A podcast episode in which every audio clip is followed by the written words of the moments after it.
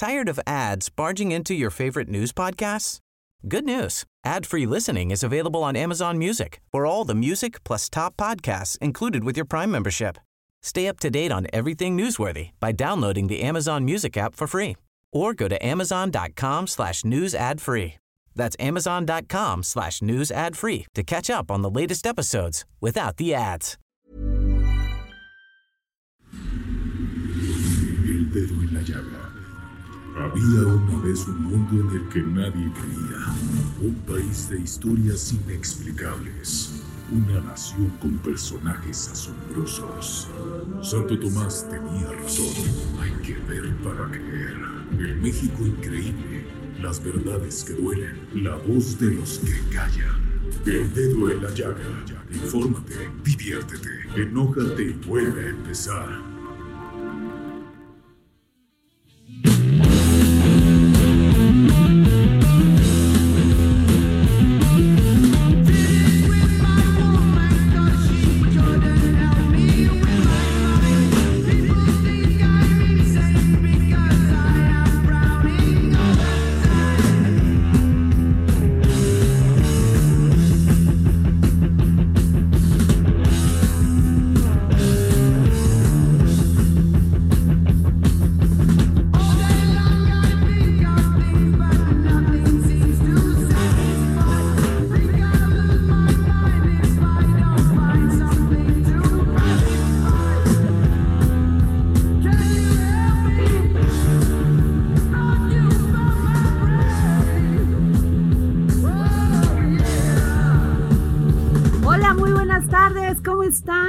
Saludo con mucho gusto este martes 26 de noviembre del 2019. Les saludo con mucho gusto, con mucha emoción, Adriana Delgado Ruiz. Nunca digo mi apellido completo, No, qué bárbara. que siempre quito a mi mamá. No la quites. No, ¿verdad? Van a decir que no tengo madre. Y, y tienes mucha madre. Desde aquí. Oye. ¿y qué canción estamos escuchando? Oscar Sandoval, que ¿Cómo hoy están? está con nosotros. Me metí ahí porque tenía yo que hablar de tu madre. Y estamos escuchando la canción Paranoid del músico y compositor británico Ozzy Osbourne. La publicación de esta canción fue el del 17 de julio de 1970 y pertenece al álbum que lleva el mismo nombre de la canción. Ozzy Osbourne es mejor conocido como por formar parte de la banda de heavy metal Black Sabbath que hizo historia. Y Ay. después hizo un programa de televisión muy exitoso de sus, de sus locuras. ¿Te acuerdas de él? Ay, una sí, cosa con no, la bueno, esposa, bueno, maravilloso. una sensación, Me eso gusta fue. además esta música. A ver, vuelvan, súbanle. Para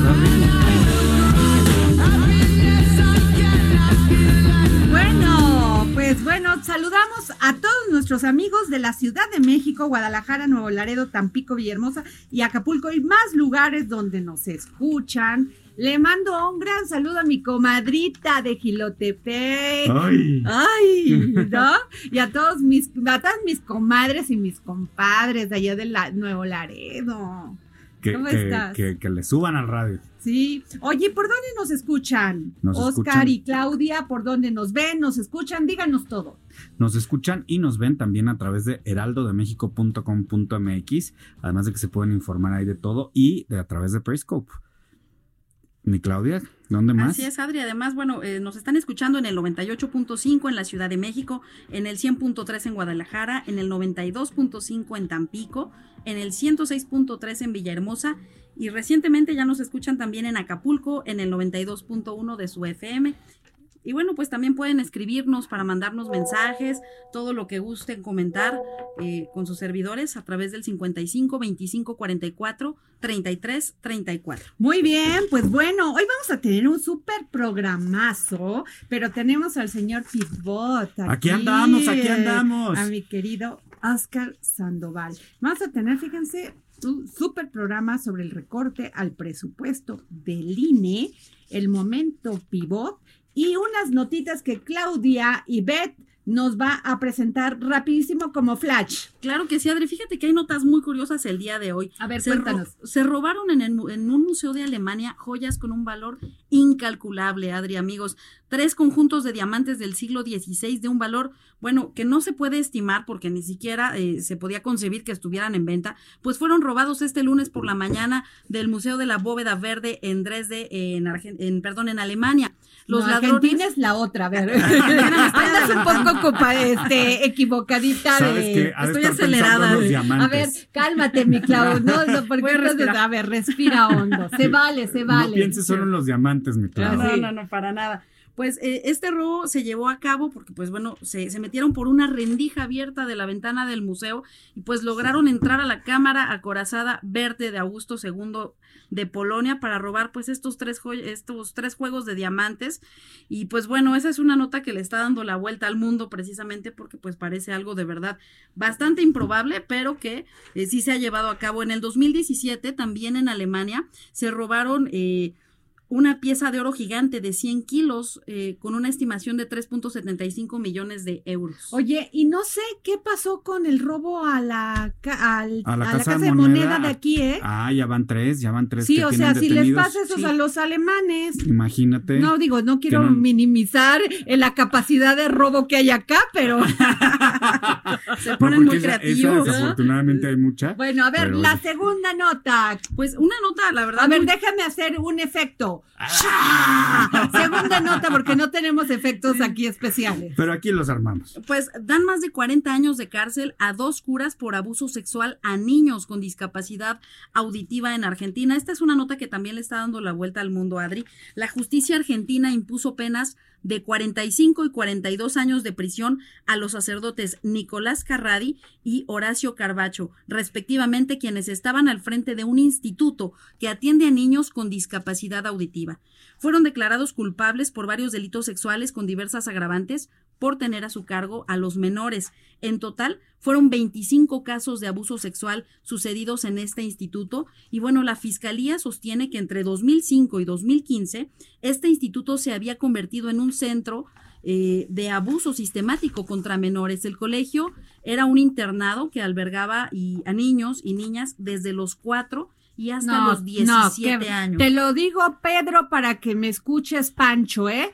Que aquí puede pasar lo mismo, ¿eh? ya, esta nota. ya se debe de acabar, Oscar Sandoval y Claudia, el abuso sexual por parte de, de sacerdotes. Ya, no, no. con todo respeto. Sí, totalmente de acuerdo, Adri, porque también esto fue un caso que empezó, eh, esta es la, la Oye, tercera y a niños de cuatro y seis años que no se pueden defender. Que no escuchan, imagínate tú nada más. Y, y, que además lo que hace especialmente grave lo ocurrido en este instituto es que las víctimas pues eran niños que por su discapacidad no podían comunicar lo que les estaba sucediendo y debido a que muchos venían de familias humildes pues no tenían otra opción más que dormir en este instituto. Los denunciantes son exalumnos que estuvieron bajo la tutela de Carrodi y de Carbacho.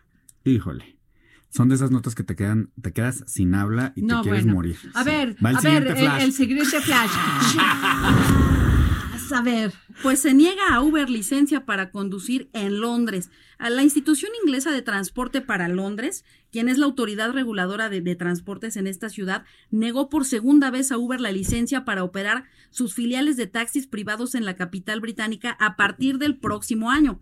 En Londres, Adri y Oscar y amigos, actualmente Uber opera 3.5 millones de viajes al año y da trabajo a 45 mil conductores. Londres es el principal mercado europeo de esta plataforma. Sin embargo, bueno, el problema es la facilidad con la que los conductores pueden manipular la aplicación informática de Uber para falsificar su identidad. Según las autoridades, se calcula que al menos 14 mil trayectos eh, en 14 mil trayectos, el conductor real no era quien los pasajeros tenían registrada en la aplicación, por lo cual, bueno, pues está en riesgo Uber no, en Londres para el 2020. Bueno, pues sí es un tema importante, el tema de la seguridad. Así es. Oye, por eso lo tomamos. Igual te, te lo digo, igual te lo digo este Oscar para que lo escuche Dani. o sea, neta, Exacto. de veras, o sea, el tema de la seguridad es un tema importantísimo. Y más ahora, que es tan fácil meter datos y sacarlos y hacer estas aplicaciones ¿no? Porque además déjame decirte que en Londres es donde mayor competencia hay, no solamente del servicio a través de Igual aplicaciones, también hay, sino también además te voy opciones. a decir también, este, hay campañas también mal informando, ¿eh? Sí, sí, sí. y luego hay 100%. campañas para quitarle el negocio a uno, para darle al otro, y bueno, ya Pues sabes cómo son esos temas. Ya sabemos cómo No, es eso de la competencia, luego, pero a nosotros que nos ¿no? cuiden cuando Oye, y ahí. por favor, Oscar, dame la nota de Luis Niño de Rivera. Pues fíjate que nada más, que ves que en todo este tema de que si estábamos en estancamiento o que estábamos este, en recesión o dónde estábamos, hay que escuchar a los que saben, mi querida Adri, y te voy a decir exactamente qué dijo Luis Niño de Rivera, presidente de la Asociación de, Banco, de Bancos de México, señaló que los recursos adicionales que hay en la banca internacional y en los fondos internacionales que han manifestado con toda claridad su interés en venir a invertir a México, nos permiten asegurar no solamente el financiamiento de estos 859 mil millones en los cinco años, sino todos los paquetes de inversión adicional a la infraestructura que tiene la iniciativa privada y también seguir apoyando las inversiones que hará el sector público en los temas de infraestructura. O sea, sé que dicho por el presidente de la Asociación de Bancos de México, Luis Niño de Rivera, por dinero para inversión no paramos, ahora hay que hacerla nada más pasar no, y bueno, en ese camino pues estamos. esa- o sea, además fue, fíjate, dijo también que para financiar el crecimiento y estos programas que son 850 mil millones de pesos, eh, disponemos no solo de 600 mil millones que tiene la banca, de los, cuales puede, de los cuales puede invertir si somos consistentes con lo que ha sucedido en el pasado, que el 14% de ese dinero ¿no? Sí. A ver, ahí me perdí. Tenemos aproximadamente 84 mil millones disponibles por año, ¿no? Sí, y sabes que es muy importante esto, que además es algo que la Asociación de Bancos de México con Luis Niño Rivera ha repetido insistentemente, que dinero para créditos hay, que simplemente hay que activarlos, así que hay que ponernos vivos, porque además por la tasa de No, interés también se está convirtiendo y en muy además la. Secretaría de Hacienda también adelantó las licitaciones, que eso ya da un paso a tener pues recursos para poder invertir. Las licitaciones y sobre todo lo que dices, Adri, que los recursos están ahí para que el primero de enero ya estén funcionando y no nos Pues ojalá sí, porque este es un gran anuncio, debe de haber y este gasto en infraestructura, porque de ahí pues se mantiene muchísima gente, los que van, hacen la carreterita, la que pone el ladrillito, o sea, genera un tema de, de- de inversión y de trabajo y de empleo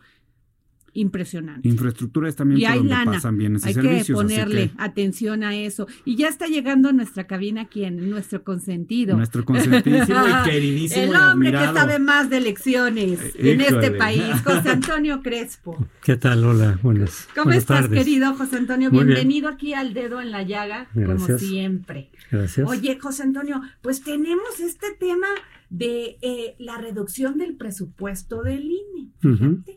El pasado viernes 22 de noviembre, la Cámara de Diputados avaló el presupuesto de egresos de la Federación 2020, el cual contempla una reducción de 4.183 millones de pesos a los órganos autónomos. Pero ahí va el INE.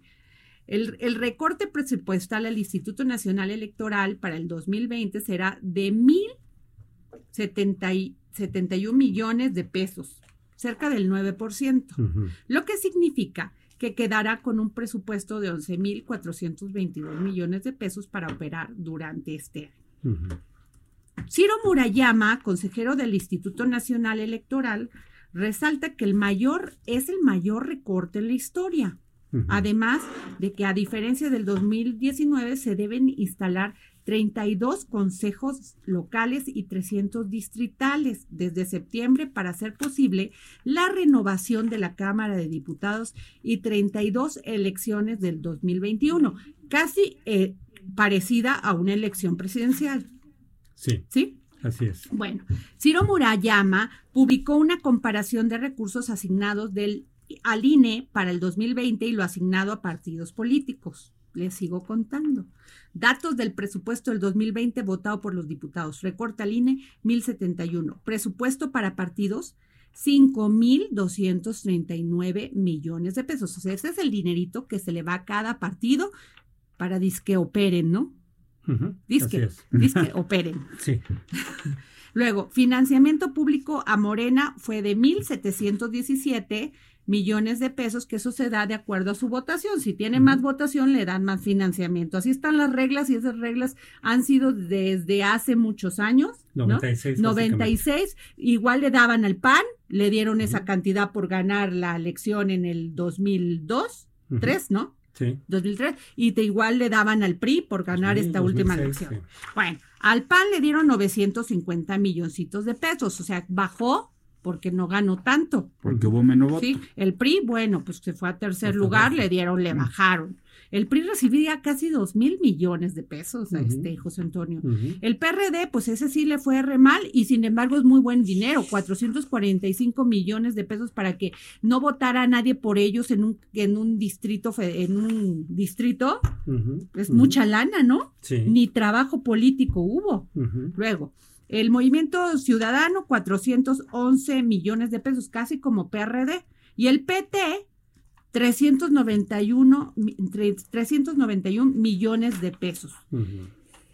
El INE detalló que el recorte se da precisamente en el momento en que se debe organizar la elección más grande de la historia, ya que alrededor de 6 millones más de ciudadanos votarán en 2021 comparado con el del 2018. Ujú. Bueno, no podemos comparar, no sé qué piensan, comparar la elección esta que pasó, que arrasó Andrés Manuel López Obrador, a las pasadas elecciones presidenciales, donde el abstencionismo ha sido fatal.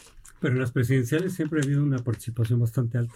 Bueno, relativamente 63% fue el año pasado. Eso es lo que hubo también con, ¿Con, Pe- eh, con Peña? con Peña también y con Fox, básicamente. Es en la de Calderón donde bajó un poquito. Ah, bueno. Pero no 58%. siempre es así en las elecciones a diputados federales. En la y- intermedia y- es menos. y, ¿No? Sí. El presidente, pero los del INE pidieron lo mismo, como si hubiera elección presidencial. Es que tienes que estar listo para todo el que decida. Es ah, decir, bueno, bueno, ok, Sí, porque si de pronto la gente Bueno, sí quiere el- volcarse a las urnas, A ver, tienes pero que estar con, con, con las credenciales, con las Bueno, boletas, Con todo. con todo listo. Maestro Crespo, no le voy a discutir porque usted sí sabe. el presidente Andrés Manuel López Obrador, en la conferencia mañanera del 22 de noviembre, propuso retirar el financiamiento de los partidos para entregarlo al organismo electoral con el fin de que puedan cumplir sus funciones. Yo avalo esta propuesta. O sea, por Dios, en algunos, como comento, en algunas alcaldías, cuando en esta pasada elección que también se eligieron alcaldías, nadie fue a votar por muchos de estos partidos que ya ni existen. Sí me explicó, Sí, o sea, supuesto. arrasó Morena. O sea, eso quiere decir que los partidos políticos no hicieron su trabajo, no fueron a visitar a las personas, no solamente para invitarlas a votar, sino que votaran por ellos. Sí, ¿Es Por- así? sí. Entonces, no Porque estaría mal que les quitaran a todos una lana. Sí. Neta, o sea, si eso necesitan para poder trabajar y, a- y, y- y- y ganar electores, pues que les quiten y que los paguen quien crean ellos. Los militantes que va, paguen una cuota por ser militante de ese partido y entonces los militantes sí le van a exigir. Al votante o al, a, su, a su simpatizante militante que los a que vot, que trabajen. Claro. Porque además, ¿sabes qué? Que luego se les olvida que no nada más trabajan en elecciones. Hay que estar ahí con la gente. Y... Yo les voy a decir una cosa. En, yo vivía, antes de cambiarme allá por el sur, vivía en un edificio en Santa Fe. Sí. Pas- hace, siempre dije esto, o sea, pasaban las elecciones federales y, las, y los dele- delegados, y yo nunca me enteraba porque el delegado, ni, ni el candidato delegado, que ahora son alcaldías, ni el candidato diputado, ya ni digas local, nos enterábamos quién eran. Así Porque ni siquiera trabajaban para hacer en los comités de vecinos ir a visitar, decirnos sus propuestas. Y yo en el, en el, en mi condominio les dije, ¿por qué no traen al diputado local, al candidato a diputado local, al candidato a diputado federal y al, al en aquel entonces delegado? Para saber quiénes son. Claro, Entonces, quieren ganar dinero sin trabajar, José Antonio. así es. Bueno, seguimos después de esta moción. La moción de la ciudadana. Por Adriana otro Delgado. lado, este lunes, en conferencia de prensa, en conferencia de medios o, prensa, el consejero presidente del INE, Lorenzo Córdoba, advirtió que el recorte presupuestal pone en riesgo su operación y la estrategia para afrontar una de las elecciones más grandes. En la conferencia de medios se resaltó, resaltó que al menos tres áreas importantes sufrirán afectaciones presupuestales. La inversión necesaria para renovar infraestructura informática. Ahí no le entiendo, José Antonio. Explícanos. Sí, lo que pasa es que, mira, los argumentos que dicen los consejeros del INE, yo no sé si de veras con ese dinero que tienen van a estar restringidos o, puede, o se pone en riesgo eh, la elección misma, la organización, la calidad de garantizar imparcialidad, resultados prontos, etcétera, todo lo que hemos visto en varios años del INE, ¿no? Eh, no lo sé porque yo no he estado dentro del INE y no sé si los presupuestos se corresponden a eso. Ellos lo que ellos es lo que ellos dicen. Pero lo que sí puedo, eh, yo sí puedo eh, entender perfectamente es esto, que por un lado al INE le han estado incrementando las responsabilidades. Muchas de las cosas que habían hecho los institutos locales se las fueron transfiriendo al INE, muchas de las responsabilidades. Y al mismo tiempo ahora le están bajando presupuesto, porque si a ti te dan más responsabilidades y vas a tener que hacer más cosas, entonces tiene que venir eso acompañado de más presupuesto o no lo vas a poder cumplir. Y en la última reforma, la del 2004, le agregaron varias responsabilidades al INE, además de que mantiene una muy importante, que es la de la credencial del elector, que no solamente sirve para votar, sino que es la identificación ciudadana que tenemos los mexicanos. Eso tiene que estarlo constantemente, digamos, actualizando con los nuevos ciudadanos que se van incorporando. Ahora van a ser 6 millones más. Y eso cuesta. Eso cuesta también, las credenciales con fotografía. Pero que cada credencial vale 300 mil pesos, pero mira. No lo sé el costo, ¿eh? De 300 pesos, hay 300 mil pesos. Sí, bueno. no, nos dejan en la calle estos muchachos. Oye, sí, porque tiene fotografía, porque tiene seguros. Acuérdense de todos los candados que le metieron en 94. Pero, pero permíteme tantito, porque tenemos en la línea a la consejera del Instituto Nacional Electoral, Pamela San Martín. Pamela, este, licenciada, muy buenas tardes. Adriana, ¿cómo estás? José Antonio, Oscar, qué gusto saludarlos y saludos a su auditorio. Ay, muchas gracias, licenciada consejera. Eh, eh, licenciada, ¿usted está de acuerdo con esta afirmación de que esta reducción y acciones promovidas son para vulnerar a los órganos autónomos como el INE? A ver, me parece que lo que es muy claro es que hay una reducción por parte de la Cámara de Diputados al conjunto de órganos autónomos a, eh, al Instituto Nacional Electoral, a la Fiscalía General de la República, al Poder Judicial, al Instituto Federal de Telecomunicaciones, a la COFESE, al INAI, a la CNDH, que sufren ahí un conjunto de recortes por ejemplo, a la, al propio Poder Legislativo, Cámara de Diputados, Cámara de Senadores, Auditoría Superior de la Federación, ahí no hay ningún recorte. Digamos, estos son los datos que existen y me parece que eh, eso es la parte que tendríamos que explicar. Escuchaba ahorita lo que decían y, y, y puedo coincidir en el hecho de hay un conjunto de atribuciones nuevas, adicionales, que se le van encomendando al Instituto Nacional Electoral y que me parece que lo que tenemos que garantizar no es eh, generar condiciones que dificulten el funcionamiento o la realización de estas actividades, sino más bien fortalecerlas. Porque eh, precisamente en este marco de estar dotando a la autoridad de nuevas atribuciones, las nuevas atribuciones también traen nuevos retos y algunas de ellas que se tienen que ir fortaleciendo. Pongo eh, un ejemplo, tenemos que fortalecer, me parece, eh, el esquema incluso de relación con los organismos públicos electorales locales para ir avanzando más en la homologación de las elecciones locales a lo que es el estándar de la elección federal. O sea, que no voten unos, unos antes que otros. O sea, que ya, por ejemplo, en Veracruz se la alcaldía la pasaban a cuatro años para que se homologara. ¿Eso, eso ya no? Eh, en las, cada una de las legislaciones establece ah, el periodo de duración de los cargos. Son pocos los estados que tienen eh, ayuntamientos de cuatro años. Sí, sí, sí, ya entendí, perdón. Sí, sí, sí, tiene usted razón, perdón, siga.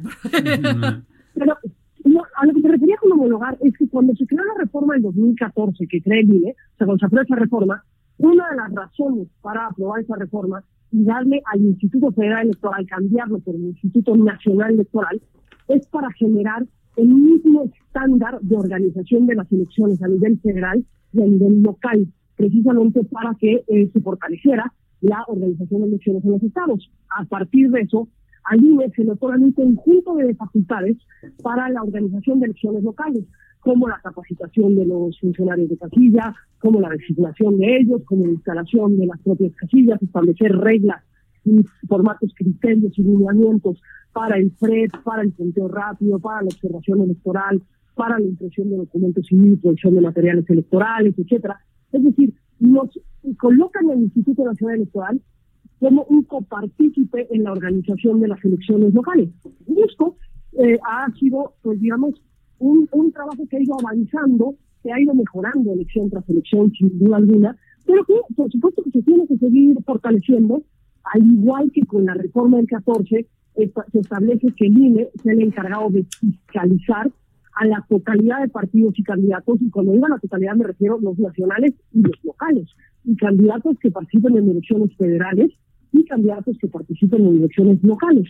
Esto, sin duda, también es una de las asunciones que me parece que debemos fortalecer, incluso una mayor coordinación y fortalecimiento con otras instancias del Estado mexicano, porque de pronto tenemos escándalos de desvíos de recursos públicos que se señalan que eh, fueron utilizados para alguna elección, pero este, digamos, poder detectar esto no solamente es función de, de la autoridad electoral, también tiene que haber una actuación de la Unidad de Inteligencia Financiera, la Fiscalía General de la República, la Auditoría Superior de la Federación, etcétera. Es decir, un trabajo conjunto. Y son pendientes que tenemos que seguir fortaleciendo, pero también esto eh, requiere de contar con las mejores condiciones para ello, porque al final del día las funciones que tenemos los órganos autónomos, en particular las funciones que tenemos en el INE, lo que tienen detrás es derechos de las ciudadanas y de los ciudadanos y eso es lo que tenemos que, preservar. Consejera, eh, licenciada Pamela San Martín, ¿nos permite irnos a un corte y regresar con usted? Porque es muy interesante lo que nos está diciendo.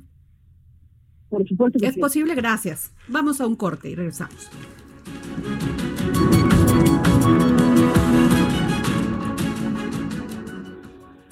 Escríbenos al WhatsApp en el dedo en la llaga 55 25 44 33 34 55 25 44 33 34 Heraldo Radio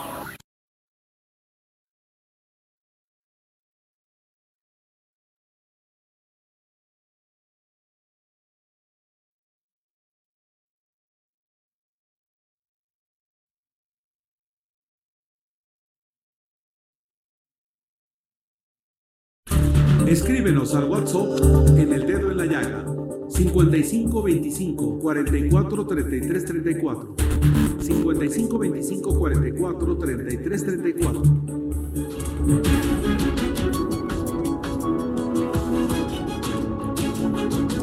Bueno, regresamos aquí al dedo en la llaga. Soy Adriana Delgado y regresamos con la consejera del Instituto Nacional Electoral, Pamela San Martín, con este tema verdaderamente importante que es el recorte del presupuesto del INE que va a pasar con las elecciones. Eh, este, Pamela, ¿le puedo hablar de tú? Por supuesto que sí. Perdón, Pamela. Eh, no, por favor, adelante. gracias. ¿Qué van a hacer con esto, del, con la, con esta promesa que le hizo el presidente Andrés Manuel López Obrador a los, a la Cámara de Radio y Televisión de que iba, che, iba, pues, a revisar el tema de los tiempos oficiales? ¿Cómo se van a promover, cómo van a promover el voto en este, pues, en todos estos spots que hacían? Me parece que en el tema de lo que el presidente señaló ante la Cámara de Industria, la Radio y la Televisión, él habló de los tiempos oficiales y esto me parece que es importante recordar. Los tiempos oficiales los administra fuera del proceso electoral. Que además, consejera, fue un clamor de los medios de comunicación. No, sin duda, y quien los administra en eh, fuera de tiempos electorales es la Secretaría de Gobernación y durante, desde el inicio de las precampañas hasta la finalización de la jornada electoral, los administra el INE. En tiempos ordinarios nosotros solo tenemos un 12% para que eh, pueda haber una, una eh, acceso permanente por parte de los partidos políticos, como lo establece la Constitución. El, el, tiempo que administra el instituto es un tiempo que no puede ser modificado por un decreto presidencial está establecido en la propia Constitución Política de los Estados Unidos Mexicanos y es un modelo que viene desde el 2007. Recordemos que la reforma del 2007-2008 que modifica el modelo de comunicación política para establecer el acceso permanente de los partidos políticos a los tiempos de radio y televisión, que la autoridad electoral se vuelve el administrador único, que se tienen que monitorear, que se prohíbe la venta y compra de tiempos en radio y televisión, en particular con fines electorales. Esto es, una, es un modelo que está establecido en la propia Constitución y que ha permitido generar condiciones mejores de equidad. Recordemos que la razón por la que pero, pero, Pamela, es por la elección de 2006. Pero le hago un comentario si les daban dinero para, para, para producir este spots para los partidos, para promoverse, para pedir, o sea, el voto, salían los, los, los, los spots de los partidos, muchos de ellos se ve que no gastaron ni cinco pesos en hacer ese spot. mal hechos, mal hechos. Perdón, perdón, sigan. No, no, escuche, escuche, por favor. No, no, a ver, hacían, o sea, no, no logramos eh, promover el voto y que no hubiera abstencionismo. Y los, los spots que hacían los partidos políticos eran fatales, muchos no traían ni mensaje. A ver, pero esto no tiene que ver con el modelo de comunicación política. El modelo de comunicación política lo que nos garantiza es que el acceso a la radio y a la televisión no garantiza que ellos emitan un mensaje que sea adecuado para la ciudadanía. Y por supuesto, yo estoy completamente de acuerdo. Tenemos que generar un contexto de exigencia mucho mayor a los partidos políticos en lo que es convocar a la ciudadanía a los procesos electorales, convocar a la ciudadanía a las urnas y convocarla a partir de un el ejercicio de un derecho fundamental, que es el derecho a la información. Eh, pero esto no es el modelo de comunicación política. El modelo les, garantiza el acceso permanente y el formato del spot lo podemos discutir, que el formato del spot no es el modelo. El buscar mecanismos, por ejemplo, para ampliar el número de debates, para convertir eh, la comunicación de los partidos con la ciudadanía en una comunicación que le dé más elementos a la ciudadanía respecto del el ejercicio de sus derechos políticos, creo que ese es un tema, es uno de los pendientes que, que aún tenemos que se puede discutir. Pero el modelo de comunicación lo que busca es hacer, tener la garantía de este tiempo, porque recordemos el antecedente. ¿Qué pasó en 2006? ¿Qué es lo que nos lleva a este modelo? Lo que pasó es que no todos los candidatos tenían el mismo acceso a la radio y a la televisión, a los mismos horarios. ¿De qué dependía? De la decisión de los concesionarios. Eh, con, eso se convertían funcionarios en actores de la contienda. También tuvimos unas campañas enormes de recursos cuantiosos eh, con el Consejo Coordinador Empresarial, con Jumex, para incidir en la contienda. También tuvimos al presidente de la República en ese momento, Vicente Fox, haciendo campaña a favor de su candidato. Es decir, ese contexto es el que lleva a modificar el modelo de comunicación y el modelo de comunicación se vuelve de esta forma en una de las medidas de equidad que me parece que lejos de eliminar tendríamos que fortalecer. Pamela habla José Antonio Crespo. Te quiero preguntar una cosa. Con el recorte que les hicieron, ¿tú qué parte ves más problemática para que salgan las cosas bien? O sea, ¿en qué parte del proceso es donde se podría afectar eh, este, eh, eh, la situación del recorte? Porque estaba leyendo yo, no sé si es correcto que, por ejemplo, para la credenciales del elector, que no tiene solamente fines electorales, sino de identificación ciudadana, para todos los trámites que tenemos que hacer, ya no va a ser tan fácil acceder a los módulos, sino que se van a tener que reducir módulos. Entonces sí se va a poder conseguir, pero no tan sencillo como hasta ahora, de poder ir a un módulo a cerca distancia de, de, donde uno vive para reponer o para sacar por primera vez la credencial. Pero no sé si hay otras partes del mismo proceso electoral que pueda ser afectado por este recorte. ¿Tú cómo lo ves? A ver, José Antonio, qué gusto. Mira, déjame te explico porque ahí sí es importante precisarlo. No se van a cerrar módulos, no se va a dificultar más la expedición de la credencial. Nosotros pretendíamos, eh, teníamos un proyecto para poder modernizar los módulos y, por supuesto, ampliar el número de módulos, porque la lógica que hemos tenido es acercar los mecanismos de acceso de derechos a la ciudadanía, en una lógica que no llega al punto, evidentemente, de las casillas, que tenemos una lógica en el país, a diferencia de casi toda la región, ¿eh? Nosotros partimos de la lógica de acercar la casilla al ciudadano, por eso instalamos 157 mil casillas en el país en la elección eh, pasada. Aquí lo que no podemos hacer es modernizar los módulos para, por ejemplo, generar mejores condiciones de accesibilidad, por ponerte eh, un ejemplo, para las personas adultas mayores, para las personas con discapacidad, y que esto sin duda es algo a lo que estamos obligados para brindar el mejor servicio a la ciudadanía en algo que, como tú bien lo señalas, no solamente incide en su derecho al voto, también incide en su derecho a la identidad. Y estos, eh, este tipo de, eh, de, de, medidas que no se van a poder adoptar no generan un impacto de afectación a derechos inmediatos, pero tampoco permiten mejorar el servicio que la institución brinda. Eh, el, otro de los rubros donde habrá un, un, se aplicará el recorte ha terminado, como hablamos ahorita el modelo de comunicación política, derivado de esa reforma, el INE tiene que monitorear todas las señales, es decir, se graban todas las señales eh, de los concesionarios del país para poder verificar que se transmitieron los mensajes que fueron ordenados. Es, pues son equipos tecnológicos que eh, tienen una vida útil en el tiempo. Eh, tenían que renovarse este año, pero pues obviamente esa inversión no se podrá hacer, no significa que no monitorearemos, pero por supuesto se pueden presentar fallas por la propia vida útil de los, equipos. Lo que es un compromiso que tenemos desde el Consejo General es garantizar que este recorte no genere una afectación o una incidencia en la calidad de las elecciones que organizamos, en la posibilidad de la ciudadanía de acudir a credencializarse, es decir, que esto no impacte en la garantía de los derechos que está obligada a tutelar eh, la institución.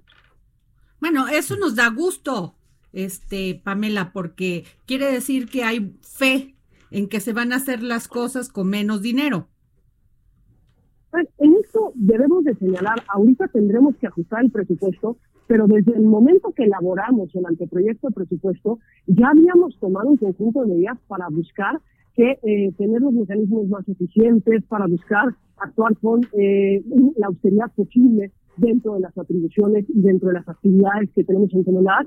Y ahorita veremos cuál es el mecanismo que tendremos que afectar para poder eh, ajustarnos a el recorte que se, que se llevó a cabo pero pues no es lo que idealmente debiera, debiera ocurrir, no porque no podamos buscar mecanismos para reducir el costo del proceso electoral. Creo que este es un compromiso que debemos tener todos. Es una obligación de todo servidor público buscar que administrar con eficiencia y eficacia los recursos a su, a su cargo. Pero también es cierto que hay un conjunto de actividades y en materia electoral las actividades son muy costosas porque hemos construido un modelo con una cantidad increíble de candados. Y una cantidad increíble de candados que tienen que ver con nuestra historia. Tiene que ver con que en los 80 en los 90 lo que teníamos eran elecciones fraudulentas. Teníamos elecciones donde los muertos votaban, donde eran personas seleccionadas por el gobierno quienes recibían nuestros votos. Y hemos invertido una eh, cantidad de recursos precisamente para tener certeza y saber que quien define una elección son los ciudadanos, los ciudadanos al ejercer su voto en las casillas que siempre tendrán una boleta esperándoles y que será un mecanismo que se les acerque para facilitarles el ejercicio. Pues muchas gracias, Pamela San Martín, consejera del Instituto Nacional Electoral. Gracias por contestarnos esta llamada para el dedo en la llaga. Gracias a ustedes y nuevamente un abrazo y un saludo a su auditorio. Gracias. Bueno, pues el tema, José Antonio, es que la sociedad gente, los ciudadanos comunes y corrientes, pensamos que es demasiado dinero que se va de nuestros bolsillos para el INE. Sí. Con todo y partidos incluidos. es que hay que distinguir. Para los partidos yo estoy totalmente de acuerdo que es muchísimo dinero que se les dio desde el 96, no necesariamente lo requieren. Desde luego había una lógica de dar dinero público a los partidos para que no entre dinero privado que va políticamente condicionado y mucho menos dinero, digamos, sucio, dinero del crimen organizado sabemos que también se filtra las campañas. Claro. Pero, pero, pero han, avanzado en eso. Realmente no, se filtra. De todas maneras, hay muchísimo dinero que corre por debajo de la mesa, ilícito e ilegal. Entonces, yo sí estoy de acuerdo en que se les recorta a los partidos políticos, pero eso es distinto de la organización electoral del INE. Yo estoy de acuerdo también en que fue mucho dinero el que se invirtió en la elección, en, las elecciones, en el sistema electoral, pero porque nosotros mismos estábamos exigiendo algo de lo que dijo Pamela, tiene razón.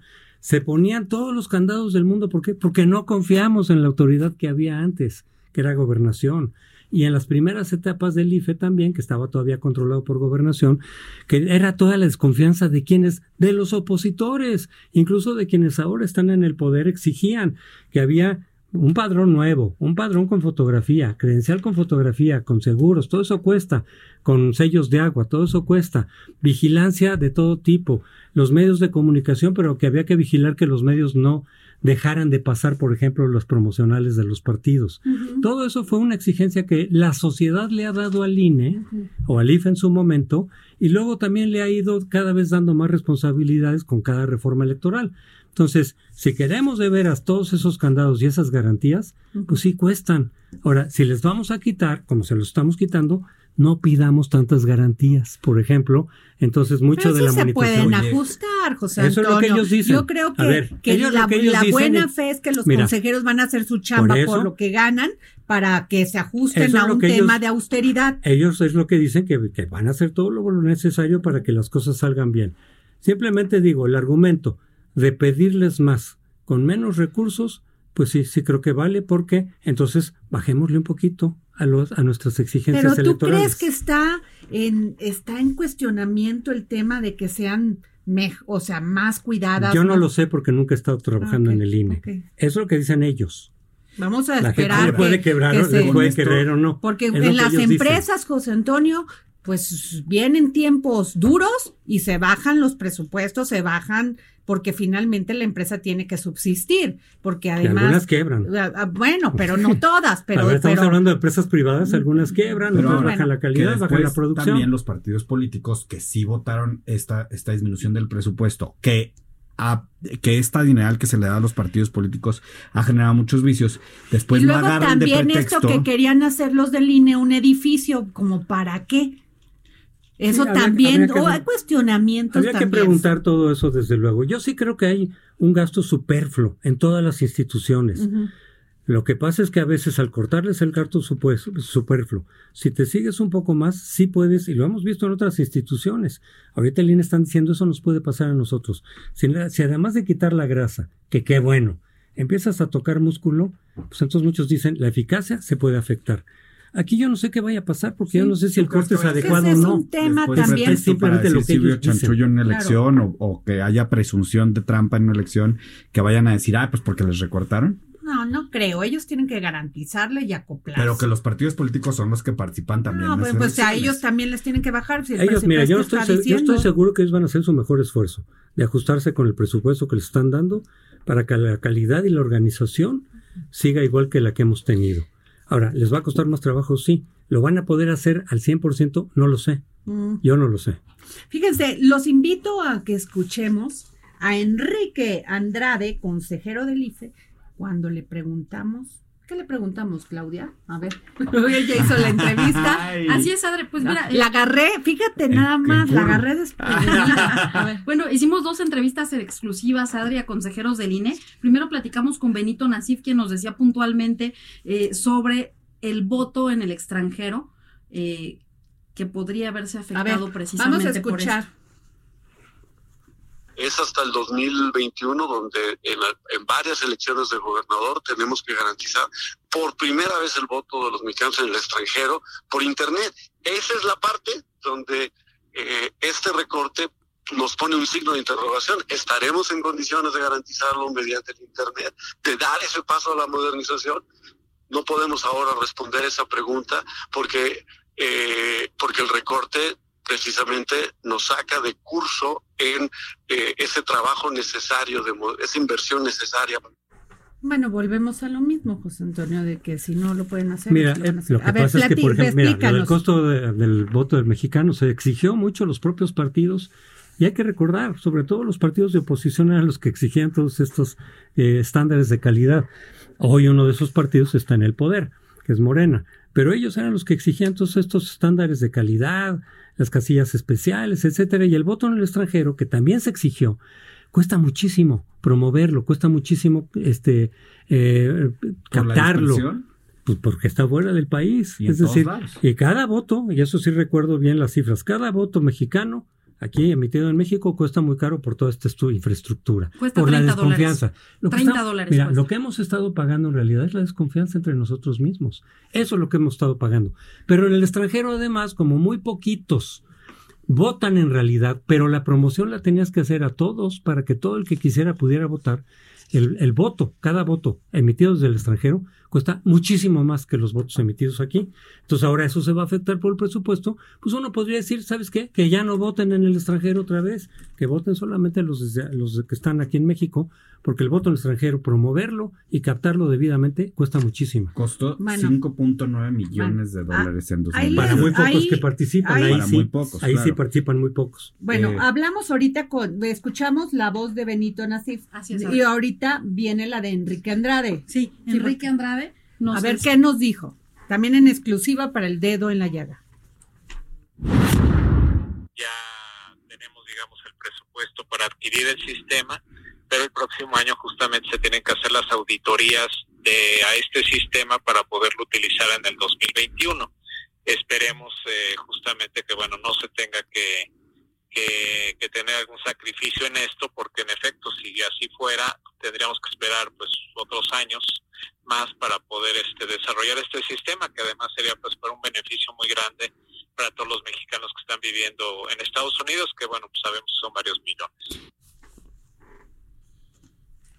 ¿Qué piensas? Pues eso justamente, yo no sé, repito, si de, de veras el dinero que se les está quitando les va a afectar, pero ellos dicen eso. Lo que sí puedo entender es la lógica de que a mayores exigencias de calidad, de eh, transparencia, de eh, rapidez, por ejemplo, en los sistemas eh, del PREP y todo eso, en la fiscalización día con día al gasto de los partidos, sí se requieren más recursos. Se ha invertido mucho dinero para que tuviéramos ese nivel. Ahora, realmente. Ahora, si se les va a quitar al grado en el cual se pueda afectar esa calidad, entonces sí tenemos que esperar un poquito menos, no mucho menos, pero algo menos. A ver, pero estoy en lo correcto. ¿Sí realmente ha servido todo este sistema de fiscalización a los partidos?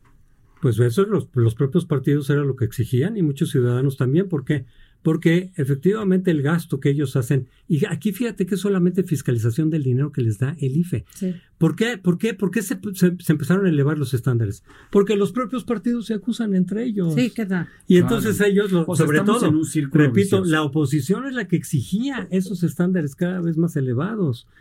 PAN y PRD. PRD cuando era PRD, Morena cuando era PRD. Entonces, si ellos mismos exigen, ¿por qué? Porque entre ellos tampoco se tiene confianza. Y tienen razones, porque vaya que son tramposos los No partidos, ¿eh? No, pues son unos tramposos. Oye, ahora todos. más que también hay que ver la transparencia. Todos los de partidos son unos los tramposos. procesos. Entonces ellos mismos, como se desconfían, oigan, se requiere esto para que no se pueda hacer tal trampa. IFE, tienes que hacer esto, ¿ok? Danos los recursos, danos la tecnología para poderlo hacer. Claro. Oye, ¿y cómo ves también lo que dijo Sergio Gutiérrez, diputado de Morena, que presentó una iniciativa para modificar la Constitución con el objetivo de recortar a tres años la presidencia del Instituto Nacional?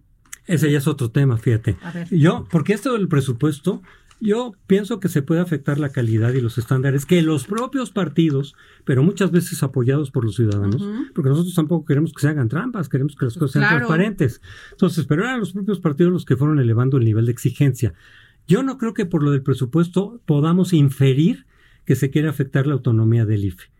Esa es otra discusión distinta. Pero si van a recortar, a- a- sobre todo a, a Córdoba, a Lorenzo Córdoba, porque obviamente no es de ellos. Y vamos a ver qué pasa con las vacantes que van surgiendo de los consejeros, a ver si lo van a distribuir entre los partidos más importantes como se ha hecho hasta ahora, desde el 94, Ujú. o van a meter puros de Morena. Y a ver a quién meten en, el la presidencia del INE, si quitan a Córdoba, seguramente va a ser alguien de Morena. Ahí sí ya se va a estar afectando la relativa autonomía, no digo el 100%, porque ninguna institución autónoma de las que tenemos ha sido el 100%, pero se ha avanzado algo.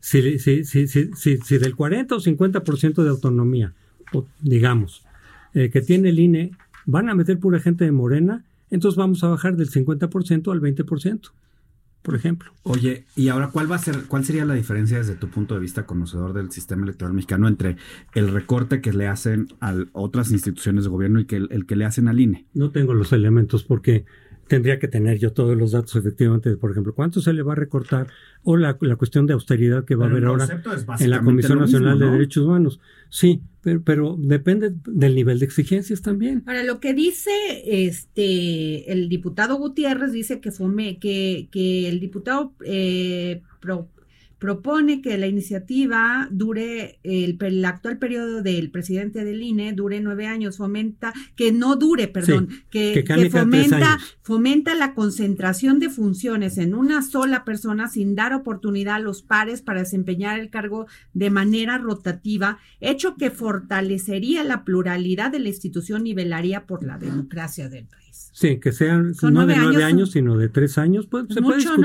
¿no? Es mucho, se puede discutir. nueve años. Pero aquí la cosa no es, no es el hecho de, la, de la- el cambio en sí, sino qué efecto político puede tener. Entonces, tú a Córdoba no es de los tuyos, no te gusta, muchas de sus resoluciones no te gustaron Ajá. frente a las de Morena y lo quitas. ¿A quién vas a poner en lugar de eso? ¿Alguien de Morena? Pues ahí ya tiene un efecto político. Ujú.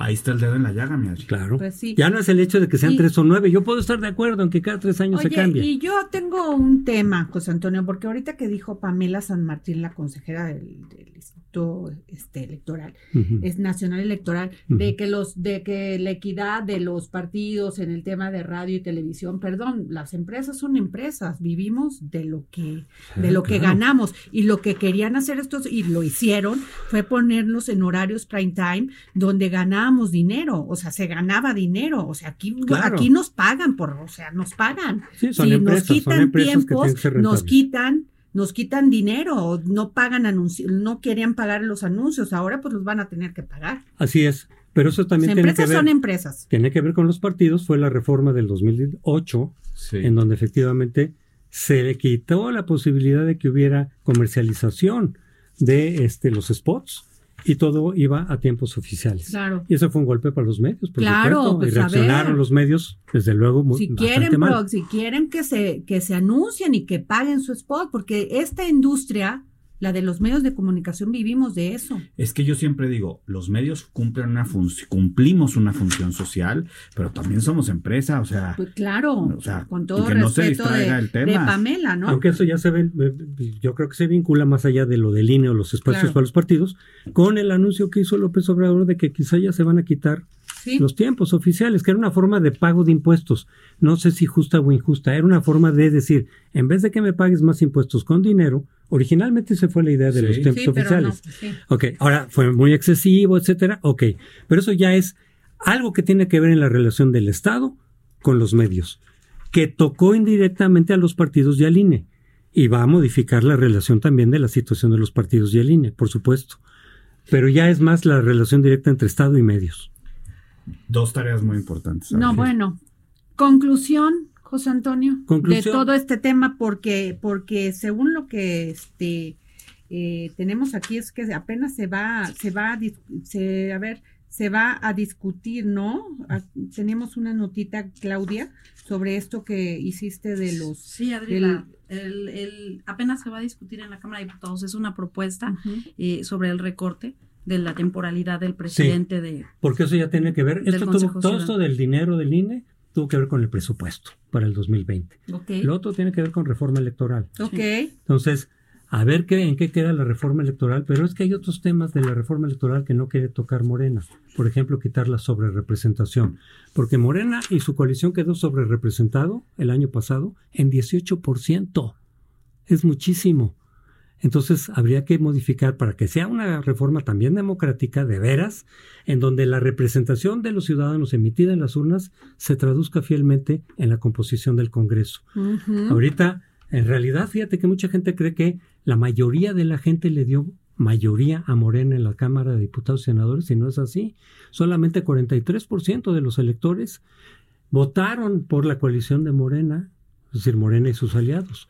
No cincuenta y tantos por ciento, solo 43 por ciento. Un gran dato. Sí. Oye, pues bueno, termin se nos fue el tiempo es que discutiendo. Gracias, esto. maestro José Antonio Encantado, Crespo, Adriana, por estar aquí en el dedo en la llaga. Yo creo que fue muy interesante todo lo que nos dijiste, lo que nos dijo Pamela San Martín, que consejera del Instituto Nacional. Eh, momento pivot, lo pasamos pivot, para miércoles, para- jueves, sí, viernes, sí, como tú favor. quieras. Esta es tu casa. Yo lo sé, así me Claudia, siento. muchas gracias por esta investigación, por las entrevistas que hiciste. Gracias. Y muchas gracias a nuestros amigos de cabina y nos vemos mañana aquí para seguir poniendo el dedo en la llaga. Eso. Hasta luego.